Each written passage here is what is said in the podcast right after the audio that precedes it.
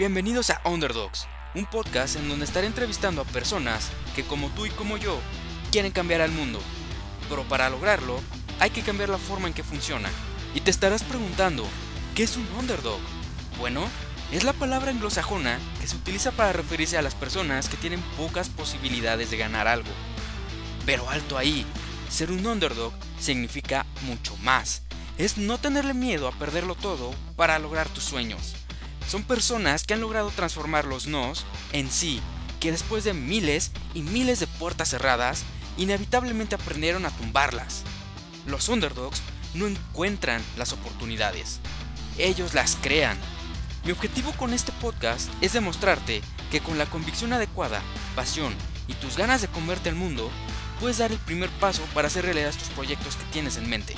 Así que no, no necesitas dinero, no necesitas contactos, no necesitas el camino fácil, solamente necesitas querer hacerlo y ya. En este episodio estamos con Jorge Castillo, cofundador de Asachi, una joven agencia de tecnología.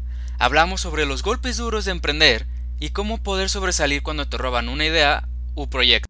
Hola Jorge, ¿cómo estás? Muchas gracias por estar aquí en, en Underdogs, por dedicarnos una hora de tu tiempo. ¿Cómo has estado? Yo diría que como, como la mayoría de días, teniendo un negocio con golpes, pero bonito. Perfecto, Jorge. Oye, para comenzar, este, muy probablemente aún la gente no sepa muy bien quién es Jorge Castillo. No sé si gustes contarnos un poquito sobre ti antes de, iniciar con lo bueno. Pues, siempre he sido malo describiéndome, pero voy a intentar.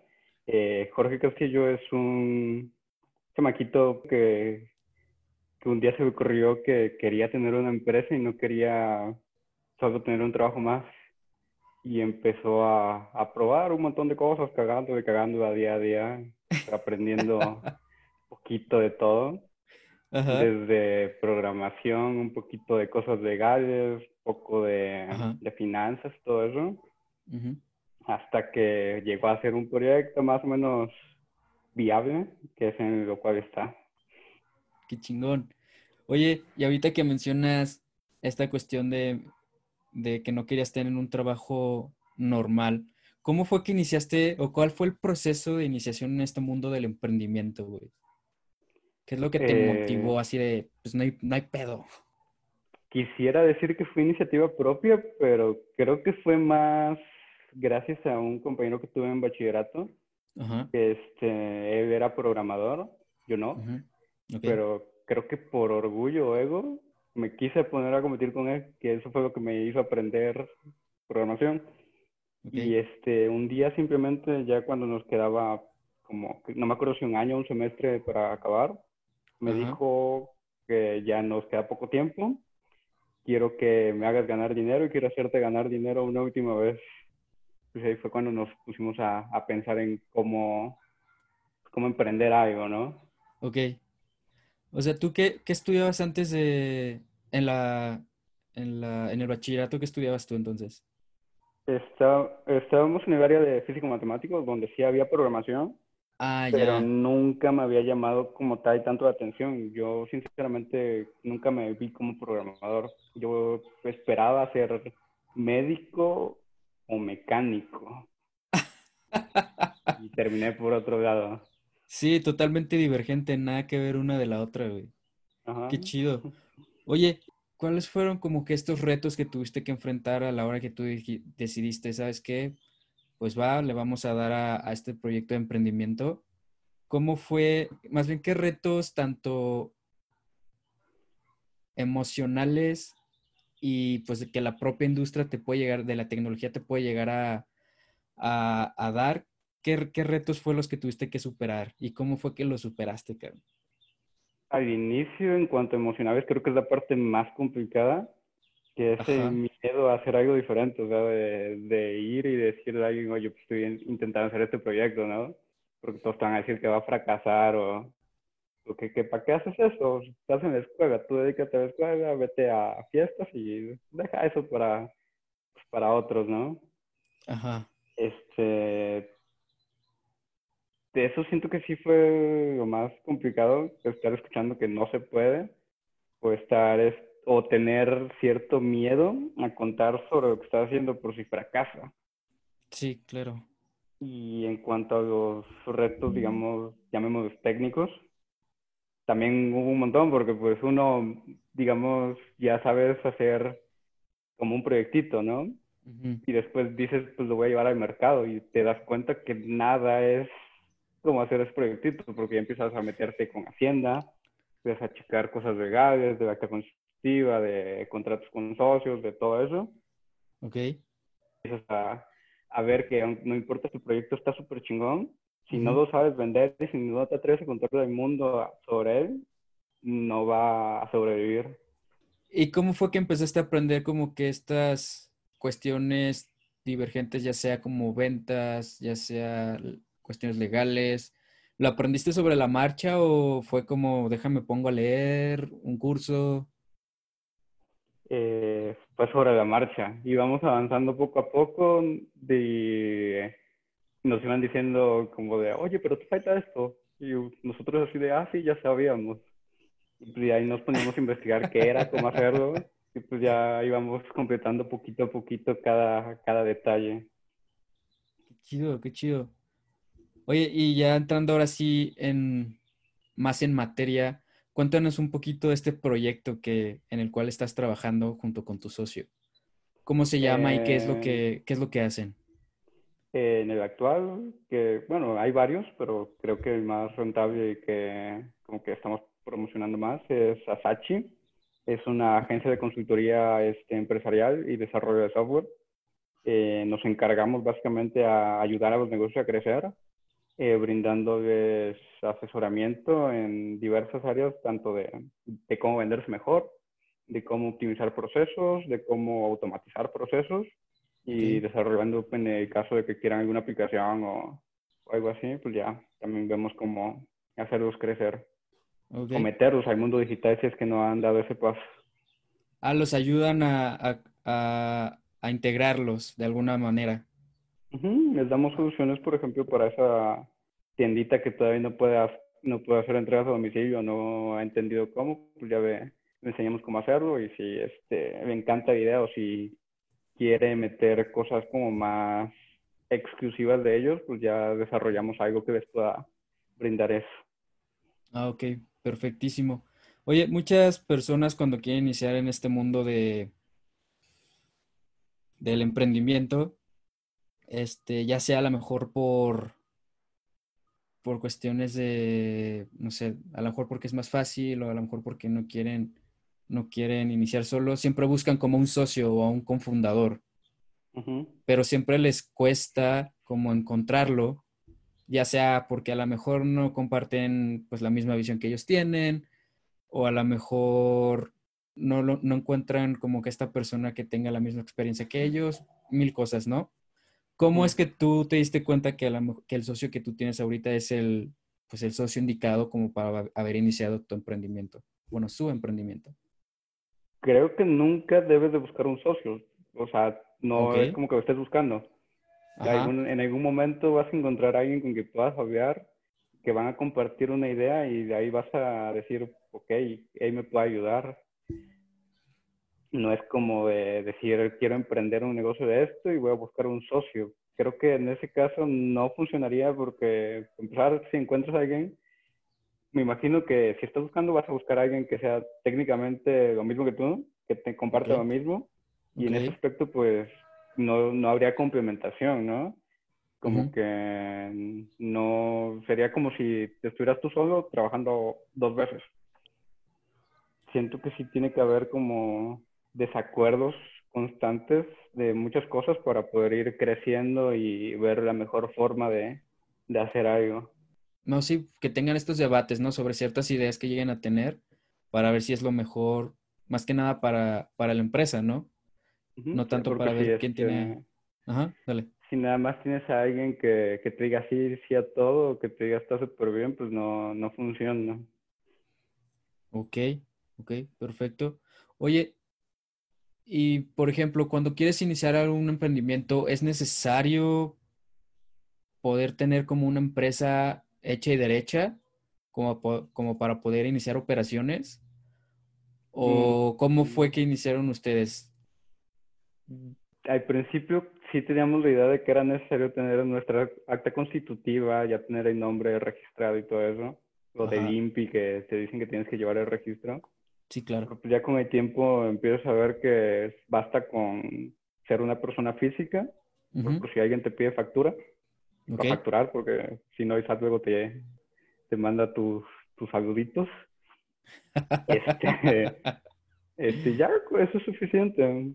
O sea, y si quieres tener como un acuerdo legal con tu socio, pues pueden hacer un contrato entre, entre ustedes y ya. No necesitan formalizar una empresa. Aparte de que formalizar una empresa es implica demasiados gastos. Y aunque haya opciones como, por ejemplo, la SAD, la Sociedad de Acciones Simplificada, te da limitaciones como, por ejemplo, que no puedas pertenecer a otra sociedad. Que, o sea, muchos no, no les va a interesar eso, pero sí puede ser como un determinante. Sí, claro, digo, al final de cuentas, esas partes que a lo mejor no nos llegan a contar cuando queremos emprender, que son como que estas partes tediosas, ya sea de lo legal o ya sea de las cuestiones económicas, pues creo que sí son muy necesarias, porque pues al final son pilares, ¿no? Que, lo, que van a mantener a, hasta cierto punto la empresa más adelante. Pero fíjate que sí concuerdo contigo que a lo mejor a, un inicio, pues casi casi ni siquiera es necesario tener un lugar, ¿no? Con que, con que estés en tu casa, creo que puedes iniciar pues cualquier empresa. Y ya como tú bien oh. decías, pues con el tiempo ya la puedes ir poniendo en forma. no necesariamente en tu caso, o sea, puedes ir a un coworking. Yo hace unos años, bueno, no hace tanto, este, me iba a trabajar en un Starbucks porque me gustaba el ambiente, me gustaba tener ahí el café cerca, me gustaba la música y me gustaba el internet. Esa era como mi oficinita. Ya llegaba ahí como a las 8 de la mañana y me iba como a las 2. ¿2 de la tarde o 2 de la mañana? a 2 de la tarde. tampoco, sí me daba penita ya quedarme más después de eso. Era como, este güey llegó súper temprano y nada más este, pidió dos cafés. y ya, y no, se quedó aquí. Ya casi casi eres de la familia. Oye, ¿y cuál de los proyectos que han hecho en, en Asachi te ha gustado más o son de los que te sientes como que más orgulloso? Que digas, no friegues, me costó, nos costó un chingo, pero salió y ahorita pues la está rompiendo con el cliente? Hmm. El más complejo que hemos hecho creo que ha sido como un... ¿Cómo, cómo describiría? Sin ocupar palabras técnicas, como un... Este, como WordPress, un diseñador de páginas, pero para tiendas. Eh, optimizado con tecnologías este, recientes que permiten que carguen milisegundos, que le dan al usuario la posibilidad de personalizar prácticamente todo, de hacerlo multidioma y todo eso. O sea, una tienda básicamente como si hubieras pagado a alguien para que te lo hiciera, pero generándola tú. Este, eso. Ok. Perfecto, perfecto. Oye, ¿y ¿Cuál ha sido de las experiencias que más te haya costado superar que digas, no, qué horror vivir esto en este mundo del emprendimiento? O sea, que tú digas, ah, ah ¿por qué? Hay dos. Échalas dos. uno de los primeros emprendimientos que intentamos hacer un sistema de gestión escolar para escuelas, o sea, mandar y mandarle a los papás cada que un, su hijo faltara, cada que tenía un reporte, mandarle sus calificaciones, tenerlo todo en una plataforma. Y para las personas que no tuvieran acceso a Internet, les mandábamos un mensaje SMS con toda esa información cada que se necesitara. Y ya teníamos prácticamente todo terminado, ya estaba listo para salir. Habíamos estado como en negociación con voy a decir el nombre, con el COBAO del Colegio de Bachilleres de Oaxaca. Ya habíamos estado en dirección general, ya según el de, sistemas había revisado todo, que estaba ok, les gustó. Este, y ya, ya teníamos varias escuelas, ¿no? Ya creímos que ya, ya habíamos chingado, básicamente. Que ya está en la cima del mundo. hasta que de repente, un día mi socio fue a hablar con la directora de otro plantel de donde vivía, a preguntar de que, cómo estaba todo, si ya empezábamos a subir la, base de datos de los alumnos, porque ya varias escuelas nos habían dado todos los papeles de alumnos para empezarlos a subir. Este, y lo que le dijo la directora fue, de dirección general, nos dijeron que no aceptáramos nada parecido a esto, porque ya estamos haciendo algo, algo parecido. Ah, fue... Les robaron la idea. Fue duro, sí. Lo único que, que me mantiene medio contento eso es que todavía no han podido terminar. Ya van, creo que, tres años. ¿Neta? Y no, no han acabado. Wow. Oye, ¿y cómo fue que tú y tu socio superaron como que esa, ese golpe bajo de, güey, pues le dedicamos horas, nos desvelamos, teníamos pues esta ilusión y así se nos fue de las manos. Bueno, más bien nos la quitaron, no tanto se les fue de las manos. ¿Cómo fue que llegaron a superar pues ese declive? No, pues estuvimos este, unos días nada más pensando en, pues, en que estábamos valiendo madre como siempre. Hasta que después ya pues, nos preguntamos y ahora qué sigue. Y pues ya empezamos a, a buscar qué más hacer. Como que no nos dolió mucho, pero no dejó una huella tan, bueno, sí dejó una huella, más bien no, no perduró tanto ese, ese sentimiento. No se quisieron enfocar tanto en eso. Mejor pensamos en qué más podemos hacer. Sí, claro, seguir adelante. Qué chingón. ¿Y cuál fue el segundo? El segundo fue más reciente, de hace un año y medio, creo, no estoy seguro, que estábamos intentando hacer una plataforma de cursos. Se llamaba Emporio Brands este, ya igual, ya estaba todo terminado. Siempre lo cagamos a terminar. Creo que Isaac es nunca terminar. Este, ya, ya tenemos todo. Y como sentíamos que ya estaba todo listo, ahora decidimos hacerlo un poquito diferente. Registramos la empresa en Delaware a través de un servicio que se llama Clearkey, que básicamente ellos hacen todo, nada más firmas y ya eh, registrar una empresa en Delaware es súper fácil y rápido. O sea, nos costó creo que 11 mil pesos y estuvo en una semana. Ok. Eh, era noviembre. Y no sabíamos que en Estados Unidos existe algo que se llama el impuesto por franquicia, que se cobra cada, al final de cada ciclo fiscal, no importa aunque la hayas registrado el día anterior. Si es que llega ese día, se te aumentan a tus impuestos. Pues de repente nos, nos llegó un correo que decía que debíamos 8 mil dólares a Delaware. Pues y ahí fue como de, de, Llevo un mes con mi empresa, no he facturado ni madres.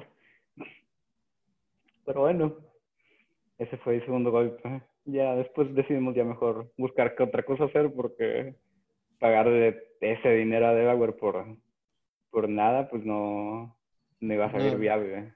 Ajá, no era viable. Entonces, ¿qué hicieron? La dejaron ahí y, ya, que se siga. ¿Qué hicieron?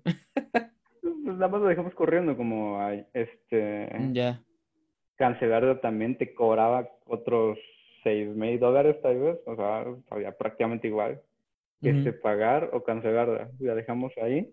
Hace poco chequé y vi que ya, ya no son ocho mil dólares, ya son cien mil. Pero ya, ya casi la cancelan, ya, ya falta poco. Ok, bueno, es lo bueno, al final va se va a dejar de existir sin, sin pena ni gloria. Mm. Pero pues bueno, ese, ese, ese dinero, esos dólares te los ahorras. Ay, era bastante. Sí, pues sí. ahorita ya es, son dos millones. Mejor los inviertes en otras cosas. Exacto. Oye, estaba investigando un poquito sobre esta industria de la tecnología y estaba viendo que mencionaba mucho que la programación es, la industria de la programación es anticrisis. ¿Tú, tú qué piensas de eso? ¿Si crees que sea anticrisis, que, que sea como que las tecnologías que puedan sobrevivir, de la industria más bien que pueda sobrevivir ante una crisis como la que a lo mejor vamos a vivir post pandemia? Mm, Creo que sí, porque como no, o sea, para trabajar en programación y en ese tipo de cosas, o sea, animaciones, este, diseño gráfico, publicidad, ese tipo de, de cosas que están enfocadas más a lo digital, pues no necesitas una oficina no necesitas mucho material. Básicamente puedes trabajar en cualquier parte, en tu casa, si quieres, en, en la calle, este, con una computadora e internet, todo lo que necesitas. Ok, ¿y ahorita les ha afectado a ustedes la pandemia? aparte del aspecto mental de que pues no, no hay muchas cosas y que no se puede salir. de que estamos encerrados en, en, nuestras cuatro paredes 24/7. Nada más este, psicológicamente, pero o sea, en el aspecto laboral, ¿no? Creo que nos ha ido hasta mejor como ese momento en donde muchas personas que no habían querido voltear a ver la parte digital se están dando cuenta de que no es opcional, este, pues nos están contactando para que os ayudemos a hacer esa introducción. Sí, claro, digo, al final creo que pues todo el mundo va hacia allá, ¿no? Y lo que hizo pues esta pandemia, este virus, fue pues acelerar las cosas, porque al final de cuentas, específicamente aquí, pues en México, creo que sí teníamos un rezago bien feo de tecnología. Y ahorita que llegó a caer, pues esto fue de, ay, güey, ¿sabes qué? Si, la ocupamos, vámonos moviendo y justamente creo que las empresas que se dedican a la tecnología son las ahorita, son ahorita las que están creciendo cada vez más. Sí, que más ha tenido crecimiento es Amazon. En vez de despedir, está contratando un montón porque no se da abasto con todas las entregas. Exactamente, o sea, la tecnología es de las poquitas industrias que aún sigue contratando, porque todas las demás están en recesión o están empezando a despedir gente o están quitándoles X porcentaje de su sueldo para ver si sobreviven, bla, bla, bla. Entonces, una vez que vemos esto, mi siguiente pregunta va hacia, ¿por qué te interesó a ti este mundo de, la tecnología, del código, del software? ¿Qué fue lo que te llamó la atención?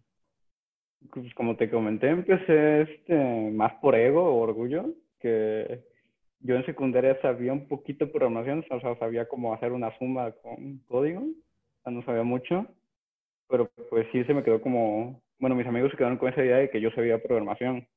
Y ya de repente en bachillerato pues, me encontré a mi socio, que sí sabía de programación, ya había trabajado en desarrollo de páginas web desde ah, secundaria. Okay. Y este, pues nos presentaron. Y eh, como vi que sabía más y yo tenía como esa imagen de saber en ese mundo, pues me, no sé, supongo que me pegó el ego o el orgullo o algo así. Pues me puse a estudiar y este, hasta que más o menos lo pude igualar y ya después ya pues, nuestros caminos se juntaron y empezamos a estudiar juntos y a proseguir con todo este desmadre.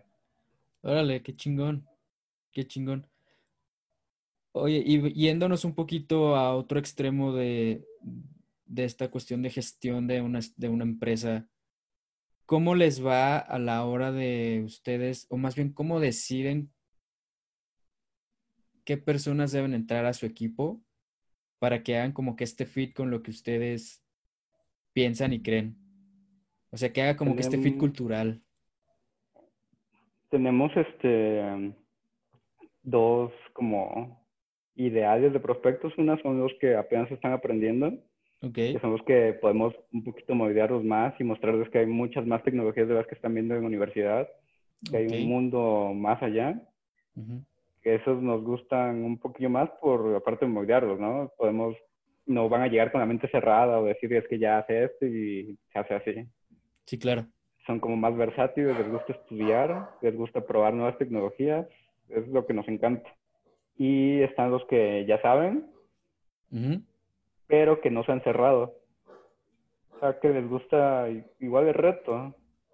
No importa si que los que... Me encantan los que después de decir que hagan algo y te pueden decir que no saben, pero que ahorita investigan cómo. ¿Neta te ha tocado? Qué chido.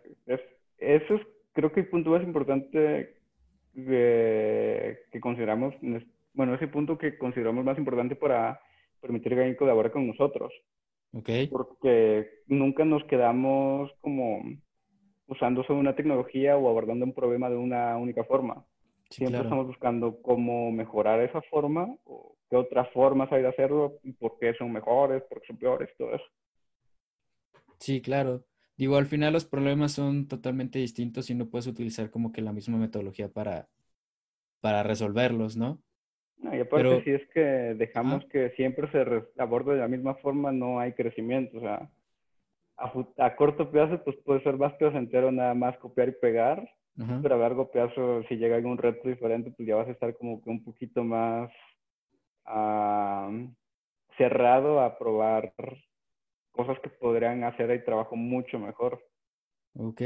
Oye, ¿y ustedes les facilitan como que herramientas para que puedan aprender a lo mejor estos nuevos lenguajes o a lo mejor estas nuevas formas de, de solucionar los problemas que se presenten? Mm, de parte de herramientas, pues no, porque prácticamente todo lo que usamos es gratuito. O sea, ocupamos un editor como Visual Studio Code, es gratis, los ah, compiladores son gratis, todo eso.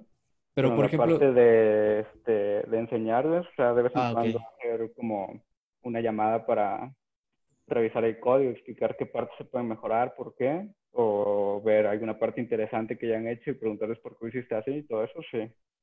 Ya ah, ya, ya, ya. De, de todo eso. Les dan como que este seguimiento para que ellos puedan también crecer. Mm, sí, si no, no tendría chiste este, tener a personas que están aprendiendo. El punto es hacerlos crecer y que nos aporten un poquito de, de lo que ellos puedan saber y nosotros no. Qué chido. Justo me estaba leyendo hace unos, unos minutos antes de, de, empezar esta entrevista el LinkedIn de un CEO que justamente tiene esta empresa de educación virtual. Y justamente él decía, ¿no? Si nuestros talentos crecen, o sea, si nuestros empleados crecen, la, la empresa crece. Entonces era la reflexión de, güey, invierte en tus talentos, invierte en tus empleados, porque si ellos van creciendo de una manera constante, ellos mismos van a hacer que tu empresa crezca y tengan éxito. Y aparte, si es que desde el inicio estás con ellos, vas a hacer que se queden ahí que, y que amen aportarte. O sea, no que nada más estén ahí haciendo lo que, lo que les toca. Sí, claro, que aparte den el como este 10, 20% más del 100 para que te empiecen a también a... Porque fíjate, me ha tocado también que a veces hasta los propios talentos te ponen a ti en jaque para mejorar las cosas. Entonces también tú te ves como que obligado a seguir como que informándote, a seguir mejorando para también, pues ahora sí que poner el ejemplo, ¿no? Y motivar. Y eso que dices al inicio es duro, como aceptar que, que alguien te diga que estás que lo estás haciendo mal o que te digan que no, que no es así. Como que sí, al inicio sí cuesta un poquito aceptarlo.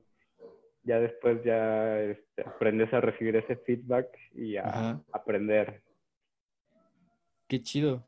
Qué chido que menciones eso. Oye, ¿qué tan, qué tan difícil justamente fue ese proceso para ti en el cual te llegaste a topar con esta persona que te decías, oye, ¿sabes qué? Está chida tu idea, pero creo que se puede hacer de una manera distinta a la que tú me estás comentando. ¿Cómo fue ese proceso como de aceptación?